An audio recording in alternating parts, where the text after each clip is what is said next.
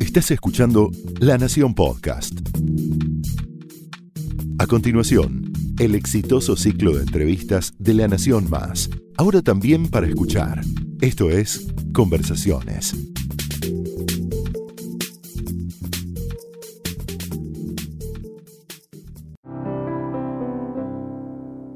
Creadores recibimos a hombres y mujeres que con su creatividad, con la manera que tienen de inventar su propia vida, nos inspiran. Soy Mariana Arias y hoy voy a conversar con un poeta, escritor, actor, performer, artista de lander, todo eso fusionado en una, de una forma muy particular y única. Él es una de las personalidades más destacadas y más originales de la cultura argentina. Es prolífico escritor, escribió libros como Sofoco, Historias de Lander, Te lo juro por Batato, entre otras. Y hoy nos trae Peregrinaciones Profanas, es una especie de memoria, de biografía, mezclada según él con algo de ficción también, ¿no? Veremos ahora qué nos cuenta. Este es el punto de partida para nuestra conversación. Bienvenido, Fernando Noy. Hola, ¿cómo estás, Mariana? ¿Cómo estás? Eh, feliz, feliz de volver a verte y, y vernos juntos y de ver el silencio de la cámara. Esta obra, Fernando, Peregrinaciones Profanas, empieza con, con, una frase de Patti Smith que dice, o renacer desde las páginas de un libro.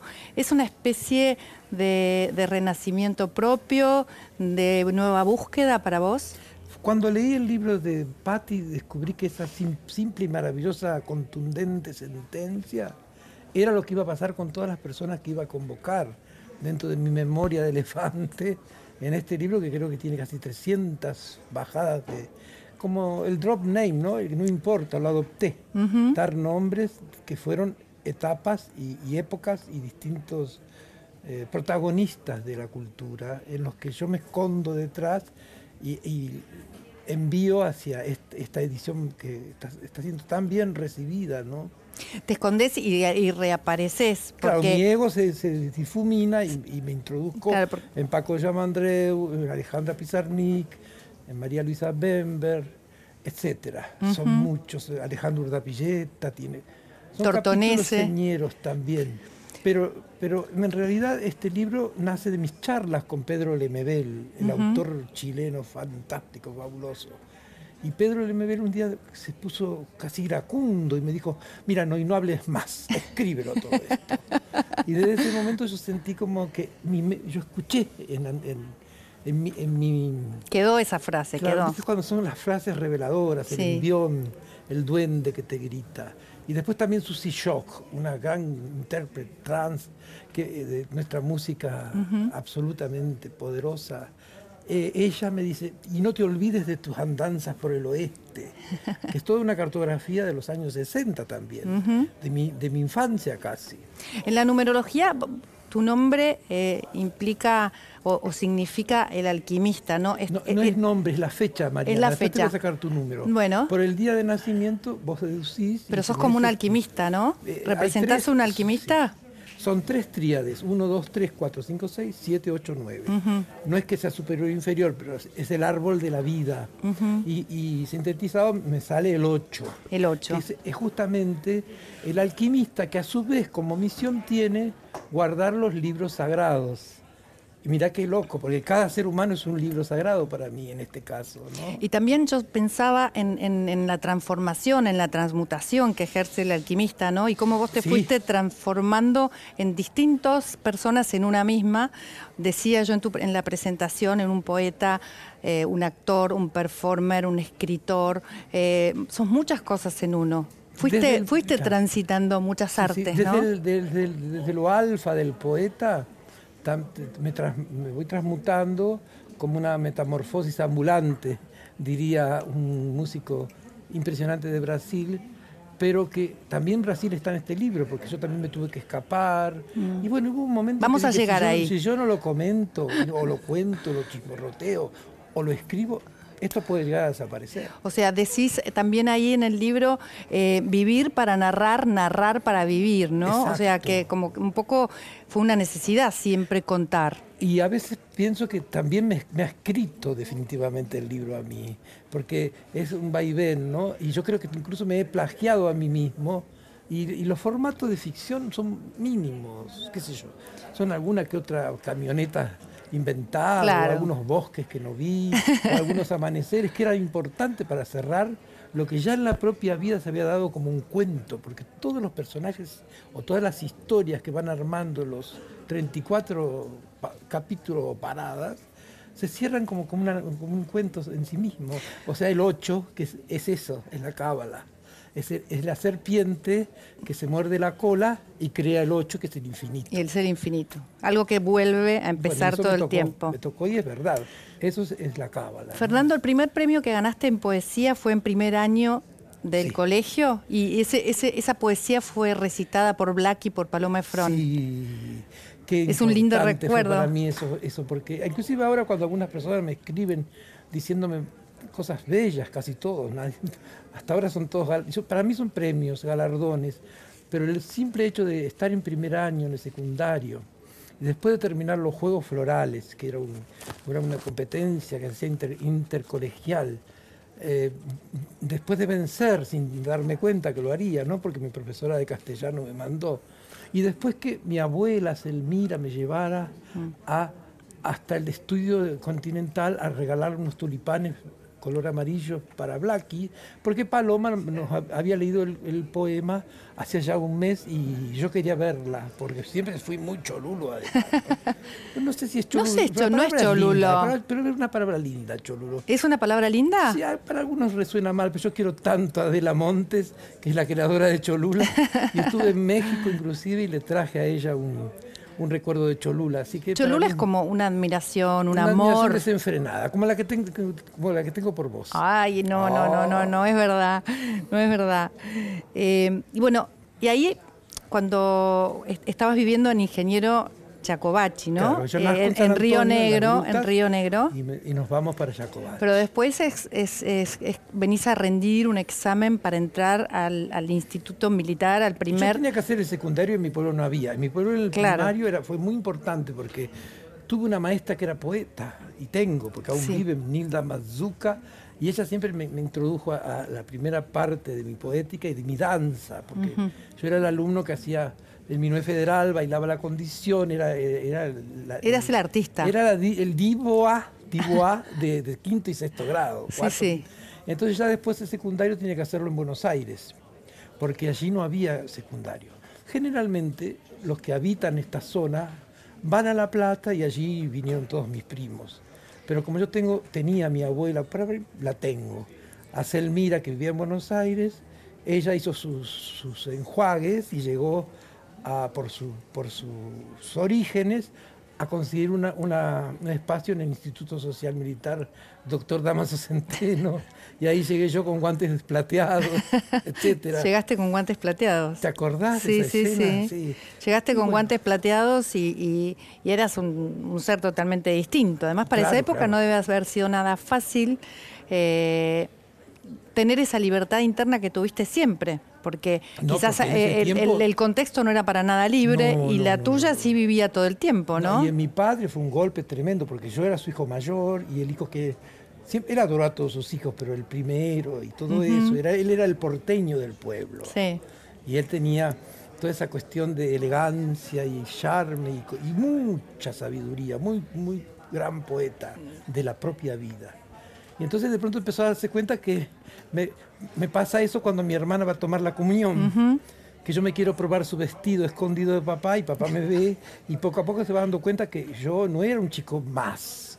Pero mi abuela y mi, mi, maestra eh, este, le, le, explicaban que las cartas que yo les escribía a Buenos Aires y a Carmen de Patagones, donde vivía mi otra abuela irlandesa, ellas quedaban totalmente felices y, totalmente intrigadas, al extremo que cuando hice el examen de ingreso para el, Damaso, la profesora que me tomó literatura me preguntó directamente, perdón, ¿usted se copió de quién? Claro. Entonces dije, no señora, yo no". Entonces va a salir de la sala, con mucho respeto, y va a ir a aquella otra aula vacía y le vamos a dar, porque había otra señora que le ayudaba, le vamos a dar otro, otro tema.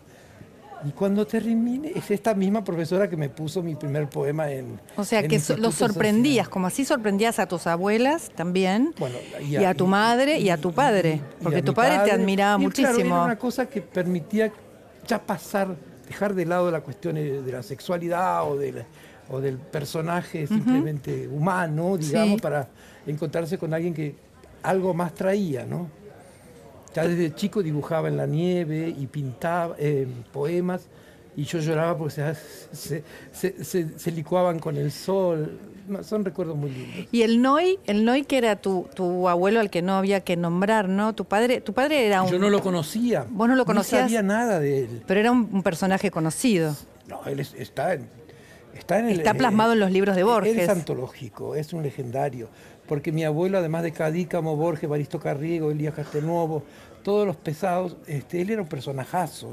Y debido a que mi abuela con él tiene, sufre mucho porque ella era una niña. Tu abuela Cecé. Cecé Cecé Selmira. Ah, es- esa es tu abuela, la, Sí, la mujer de Noy, la, Cecé. la mujer que se termina enamorando de mi abuelo el Noy, que era, era un, un trovador.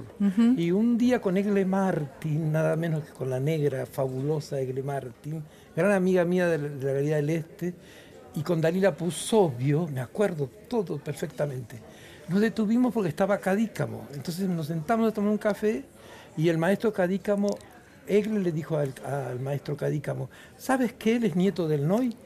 Y él dijo, ah, no me diga, el mismo respeto raro y reverencial que yo vi en, los rost- en el rostro de Jorge Luis Borges. Cuando lo, lo invitaste a cruzar la calle. También, exacto. Y él te conté, cuando vos le dijiste Noy, te dijo, ¿usted eh, qué es de Claro, Noy? pues yo, él me- yo lo- bajé de un colectivo al verlo, iba a, la, iba a la Universidad de Letras o a la casa de un amigo, Roberto Anglada, de un gran escritor, con un grupo más de hippies, pues ya éramos hippies. Y yo veo que era Borges en una esquina y llovía. Bajé corriendo a, cruzarlo. Y cuando lo crucé le, dije, gracias, qué honor conocerlo. Él me agradece y entonces, ¿cómo se llama? Y yo le dije, Julio. Entonces él me respondió algo que nunca más voy a olvidar. Me dijo, nadie solo su nombre. ¿Cuál es su apellido? Y le dije, Noy. Él se detuvo en su caminata y me miró con ojos incendiados y me dijo, ¿Noy con Y? Sí. ¿Qué tiene que ver con el malevo del abasto? Yo creo que es mi abuelo, yo no sabía nada. Y poco a poco fui sabiendo toda la historia de este personaje. Bueno, nombraste el hipismo ahí en, en- en este relato que me Ya hacías viene recién. inmediatamente, porque tengo claro. ya Hay- 14, Era, 15. era una especie de refugio, el hipismo era hippitela, decís en Yo el libro, ¿no? por Porque eso, era porque como el ditela y todos esos era uno de lugares, los el pocos moderno. hippie que salía del límite. Es gracioso porque en el oeste, que yo te conté de mis 11 añitos, mi madre vivía en Castelar, en, en- en un barrio muy lindo que parecía Twin Peaks y hoy es un desastre porque está todo amontonado de, de- temores, pero antes era un paraíso. Y entonces allí nosotros salíamos de noche en la gran fiesta nocturna de las locas del oeste hasta Liniers. De ahí no podías pasar porque la policía era tremenda. Esto está todo contado con lujo de detalles Sí, en el sí, libro, sí, sí, así que el que quiera saber todos los detalles de esas, de esas gracioso es que travesías de las locas del oeste los pueden leer ahí, ¿no? Pero también lo gracioso es que con el hipismo, el hipirinato, había un límite del obelisco, más allá no cruzaban. Y pocos íbamos hacia el Ditela. Y yo iba a ver a Dalila o a Charlie Esquirro, mis amigos del alma, y, o si no también a Norberto Campos, un gran actor que hacía el grupo Lobo. A Yuyo Noé a estaba también. Yuyo Noé además tenía el bárbaro, ahí Claro, estábamos metidos. En el bárbaro, en el bar el bárbaro, ¿no? Bueno, hay una escena con Elvira Orfe que me deja en el bárbaro y que yo traté de mencionarlo, pero ahí estaba Sergio Mulet, Mariani, los creadores de Opium. Porque en ese momento yo ya estaba relacionado mucho con la literatura, con la poesía, con la- la- los, edi- los edit- era como un mini Rambo o un, me- un mega Rambo. Eras un mega Rambo. un- un- sí, sí, sí, extra large. Extra Y large. bueno, y ese era el tiempo de, de- del Ditela, que a la vez era paralelo al hipismo, que eh, venía desde, desde los 68 a los 75. Era una especie de refugio, decís, el hipismo. Es que era fascinante porque el hipismo, además de su doctrina amor y paz, que me, que me, me consolaba de la otra, que, que yo no podía porque por mi condición súper extraña para, y prohibida y, y- y también era una situación en la que ser homosexual era, era pecado, era, era, era un, era ilícito, era, un, era directamente un atentado, atentado al pudor. Entonces yo como no pude seguir la línea de, de mi pensamiento, me refugié en el fascinado por lo que veía. En ese tiempo aparecían uno tras otros tras otro en medio de una bohemia inmensa que era toda la calle Corrientes, porque en Corrientes, en además- La Paz, en la Academia, eh, en, lo- en Odeón, en, en Ramos, estaba lleno de David Viñas, Miguel Briante, eh, todos los artistas, que vos, escritores que puedas imaginar. Impresionante, ¿no? Y, no, no, y entonces era una noche que no. La bohemia intelectual era muy poderosa. Y vos, yo me he hecho muy amigo de tantos como Humberto Costantini, como Albelardo Castillo, como Daniel Moyano, como tu padrino cinematográfico, Manuel Mujica Lainez. Manucho, qué y- personaje. También eh, tuviste que irte a Brasil. Y bueno, ya la mano venía muy pesada acá. Ahí a cuando la mano se puso pesada de eso que Sí, decís, sí. que era muy difícil convivir, ¿no? No, con, al esa libertad que buscabas y lo que querías ser, ¿no? Es que al principio. Te enamoraste de eh, Brasil. Al principio era, éramos como, como así, eh, personajes, pero po- poco a poco, ellos, o sea, la represión comenzó a surgir a full y empezaron a darse cuenta que esos personajes eran tan libertarios y tan revolucionarios y como cualquier otro, y empezaron a reprimir doblemente. Entonces yo preferí escapar rumbo a Brasil por, por casualidad, ¿eh? porque en realidad yo me hubiera ido a Francia, donde vivía mi, mi bisabuela aún, y... Claro, porque tenías tu bisabuela Sí, francesa. y con Gina María Hidalgo, la cantora, Sí. una noche ella me pide, por favor, vamos, después de mi espectáculo, que ella cantaba en el Astral, en el Teatro Astral, vamos hasta Embassy a ver un cantante brasilero. Y ahí estaba Vinicio de Moraes con un Toquiño. Y Toquiño tenía 20 años. Y ahí te diste cuenta que era Y eso lo que querías. cantar a Vinicio decía, ¿Você conhece Bahía, nega? Entonces, vai. Le pregunté a mi vecina, otra amiga, Marisa Monasterio, y le digo, ¿qué quiere decir? Ella hablaba mucho portugués. ¿Vos conocés Bahía? ¿Negaste? Entonces anda. Y mi corazón y mi alma y toda mi intuición dijeron, me voy a Bahía, y fue lo que le dije a mi padre. Porque mi padre después hizo muy amigo mío. ojo. Qué Después bueno de eso. cruzar el mar de, de los prejuicios, él fue mi gran Él tuvo un accidente y después del accidente No, también. Eso no, no, eso, ah, no, el eso- accidente es otro detalle. Ah, digo, ya éramos íntimos. ¿ah? Bien. Todavía, eh, el accidente es la tragedia de la infancia. Perdón. No, pero no, no, eh, no importa, no, pero no, era, no tenía que ver con La eso. única- él, él era un ludópata perdido y le encantaba Era un jugador. jugar, jugar a, a las cartas, tener eh, sus caballos favoritos. Y, y cuando gana eh, en, en- en Canelones, al regresar, tiene un accidente terrible. Y, eso Sí, corta nuestra con ese auto que se- con ese auto sur. que se compra, ¿no? Es así que papá, mamá y mis hermanos vi- vienen a vivir a Buenos Aires y se van a la casa de un tío, abue- un tío abuelo mío en Castelar. Por eso es que yo termino en el oeste, yendo con mi, mi mamá y, y mis hermanos los fines de semana y durante toda la semana con mi abuela, eh, Selmira, eh, haciendo el secundario. ¿no? Que te daba amor, te daba libertad. Después viene el para... Otra, otra fabulosa Otra musa. No, no, también, sí, porque también mi abuela Margaret, Margarita de, de Río Negro, era, era fabulosa. Fernando, después de, de Brasil, cuando volvés en los 80, que em- comienza nuevamente la democracia, que termina la dictadura, también hay una apertura enorme, enorme cultural con el paracultural, Claro. con cemento. Ahí hay otra movida de la que hablábamos al principio con, Claro, con claro. Batato, con, con religa, con como que se Tortonese, ¿no? etapas, ¿no? Omar O sea, Chabán. Sí, se había perdido durante eh, el tiempo anterior que hablamos de los 70, Sí. se había perdido el, el eje de lo que luego obviamente era imprescindible tener, o sea, libertad en los escenarios y en la noche. Y bueno, y, y comienza la democracia y nace el paracultural, nace Cemento, y yo recién llegaba de Brasil y vivía en Barracas y llega Omar con Katia, Katia Alemán y Omar y un grupo de amigos que iban siempre a, ese lugar, a esa casa que yo vivía. Y me invitan a la inauguración de un lugar que se, llamaba, se iba a llamar Cemento. Y bueno, yo allí con Omar Chabán comenzó una amistad impresionante y durante mucho tiempo, hasta el final de Omar, estuvimos siempre mano a mano, ¿no? Los tres, Katia, Omar, yo. ¿Qué, había ahí en ese under? ¿Qué nacía? ¿Qué... bueno, ese under fue, la, eh, fue el, arca, el, arca en el que llegaron las nuevas tendencias verdaderas, sin tanto verso. ¿no?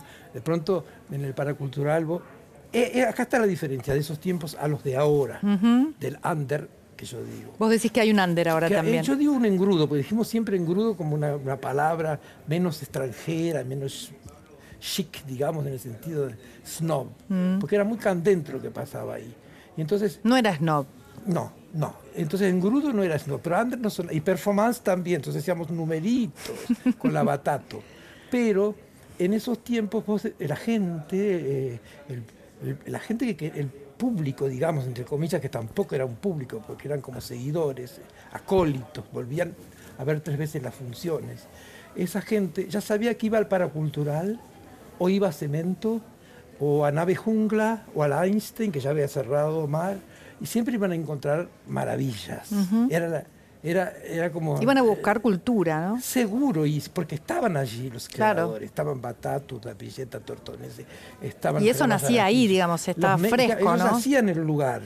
Y también en, Cemento comenzaban los primeros eh, recitales de Virus, los redonditos de Ricota, empezaba toda esa, esa, enorme fragua de creadores del rock and roll unidos a una nueva expresividad que era la negra, la organización negra, que también era maravilloso. ¿Y, ahora, ahora dónde encontrás esa, esa cocina de cultura? ¿Es más difícil? antes eran los lugares, Mariana, ¿ves? Pues vamos al paracultural y después nos vamos a, a, Cemento. Y yo decía, los dos Omares, porque Omar Viola dirigía el paracultural y Omar Chaván dirigía Cemento. Pero hoy, con la, llegada del, Internet y, todas las redes, ya no es tanto el lugar, sino la persona que es el lugar. Entonces ahora eh, el boca a boca tiene donde, tiene un mapeo. Entonces vos decís, por ejemplo, Sofía Viola, yo te lo sugiero, sí, verla. Entonces buscás y la encontrás. Y en tal lugar o el otro, el otro. O buscás a Susi Shock, o buscás a, a quien fuere de los nuevos artistas que hay pero es Impresionante. interminable, la lista es interminable. ¿Y los buscas en las redes? Decís? Y claro, y vos buscás, pones ahí Facebook y ya sabes dónde está. Hoy está en tal boliche. Entonces, esta cultura underground, periférica, también tiene esa misma cosa como de las 2, 3 de la mañana que empieza, y, y para mí es una continuidad. Aún después de la internet y toda la llegada de, esta etapa. ¿no? Fernando, la poesía es, el alma de todas las musas, decís, ¿no? Ah, el alma de todas tus musas. Sin ninguna duda. Mira, eh, en realidad, Mariana querida, sin poesía nada es, ningún arte es, total. si el arte carece de poética, no existe. ¿Cómo sería esa poesía que, que podemos escucharte? Recitar algo, algo Oigo el viento perdido ah, en el bueno, tiempo. Ese fue el primer poema de que publicaron en, la revista del Turing Club que te conté que ganó el premio. Decía, Oigo al viento perdido en el tiempo. ¿A dónde irá con su prisa? ¿Muy lejos? Si pudiera transformarme en aire y seguirlo en sus pulcros cortejos. Veo al viento él, él, él, que a toda hora con antiguo gemido se acerca a la noche, cuando ya el cansancio roba perlas que caen de mi frente. Ah, estas joyas de sudor ardiente que arrebata con fresco egoísmo. Veo al viento esconderlas en cofres, arrojarlas por tu piel de abismo. ¿Será el viento o tal vez yo mismo? Ahí y ahí empezaba Batato a hacerse. Era, era, era Genial. increíble esto, porque para Batato escribí muchos poemas especialmente también. para él. Para el clown literario travesti número uno. Claro. Pues no existía eso, eso no existió en el mundo. El hecho de que clown literario travesti, solo Batato y hay otro maravilloso en Inglaterra, pero ahora sí, ahora hay multitudes, pero en esos tiempos que utilizaban el hermafroditismo, la androginia, porque todo creador es andrógino. ¿Y cómo viste esa, esa evolución ¿no? de, la sociedad con respecto a... Yo me siento elegido, fui un elegido porque realmente... A, ese tema, ¿no? Al tema, al tema de la homosexualidad, de, la libertad, de la aceptación. La homosexualidad, por suerte, yo digo, eh, yo, pude, yo pude ver esta evolución de, la represión absoluta a la, a la libertad gay-friendly actual total. Entonces es, es increíble que me tocó el yin y el yang de una misma moneda, que yo celebro que haya culminado así, porque fue terrible lo que pasó, porque fue tremendo lo que nos pasó. Y yo trato de no sentirme víctima, sino celebrarlo en los, en los demás, que los veo felices y contentos. Bueno, también ha sido como un precursor de esa búsqueda de la aceptación de la libertad y de, este cambio. No me quedaba otra, porque yo vine con eso, con ese duende del que habla Federico García Lorca. Pero también, eso sí, fui un, fui uno de los primeros resistentes, eh, uno de los que resistimos a esa, porque la general, generalmente casi todos desaparecen. sí, porque también, bueno, hubo... El SIDA y todo el, horror de esa, esa etapa, pero ahora... este estamos mucho, mucho más al fin con las posibilidades que no se creían posibles. Gracias, Fernando. Es como el fin de la utopía y verte también. Gracias. La de eh. Gracias. Ah, para vos. Gracias por haber venido. Un placer. Gracias por el porvenir. Peregrinaciones profanas. Fernando Noy.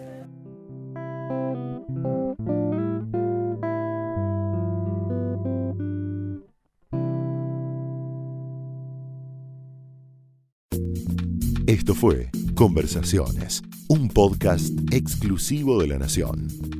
Escucha todos los programas de La Nación Podcast en www.lanacion.com.ar. Suscríbete para no perderte ningún episodio. Estamos en Spotify, Apple Podcast, Google Podcast y en tu reproductor de podcast favorito. Seguí escuchando La Nación Podcast.